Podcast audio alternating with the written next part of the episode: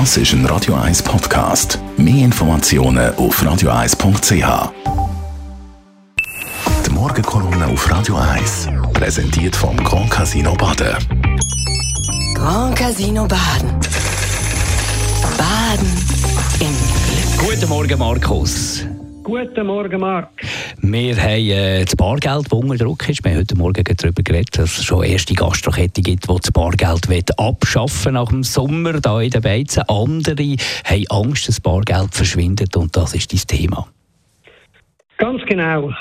Letzte Woche hat die Zahlungsmittelumfrage der Nationalbank erneut gezeigt, die Leute haben Bargeld gern. Eine klare Mehrheit von 61 Prozent der Befragten möchten Bargeld auch in Zukunft nutzen. Nur 3 Prozent haben sich dafür ausgesprochen, das Bargeld abzuschaffen.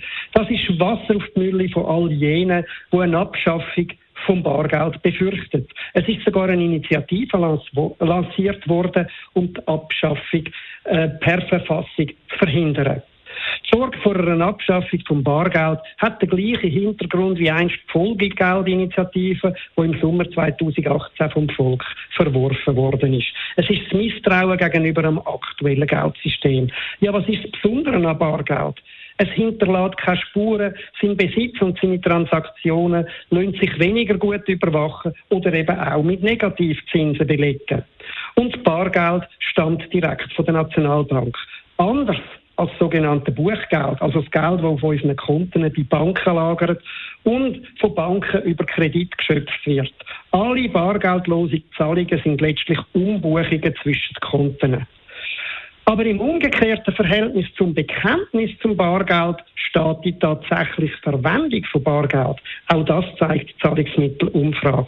Nur noch 36 Prozent von allen Transaktionen werden in Bargeld abgewickelt. Nur 2017 sind es 70 Prozent also eine große Mehrheit in Bar, also ein massiver Rückgang. System mit, mit System wie Twint wird die Reise weg vom Bargeld noch verstärkt. Und die Präferenz für mehrheitlich bargeldlose Zahlungen zeigt sich über alle Altersgruppen. Das heißt, die sinkende Bedeutung vom Bargeld ist nicht das Resultat von irgendeinem Druck oder von irgendwelchen dunklen Absichten. Die Entwicklung zeigt ganz einfach Bedürfnis der Menschen. Zudem gibt es in der Schweiz auch gar nicht die geringste Absicht, Bargeld abzuschaffen. Ganz im Gegenteil. Die Nationalbank hat erst vor wenigen Jahren alle Noten neu ausgegeben und betont bei jeder Gelegenheit ihr Bekenntnis zum Bargeld.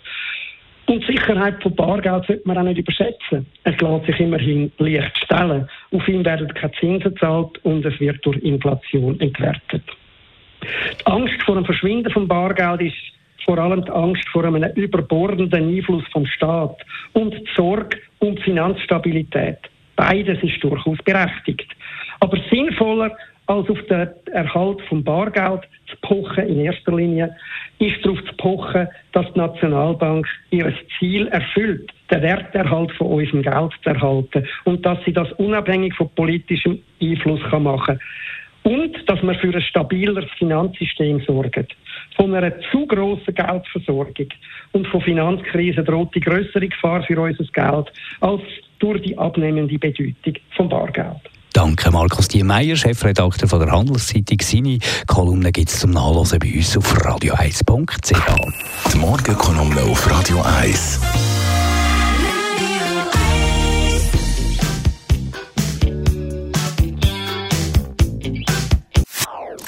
Das ist ein Radio 1 Podcast. Mehr Informationen auf radio1.ch.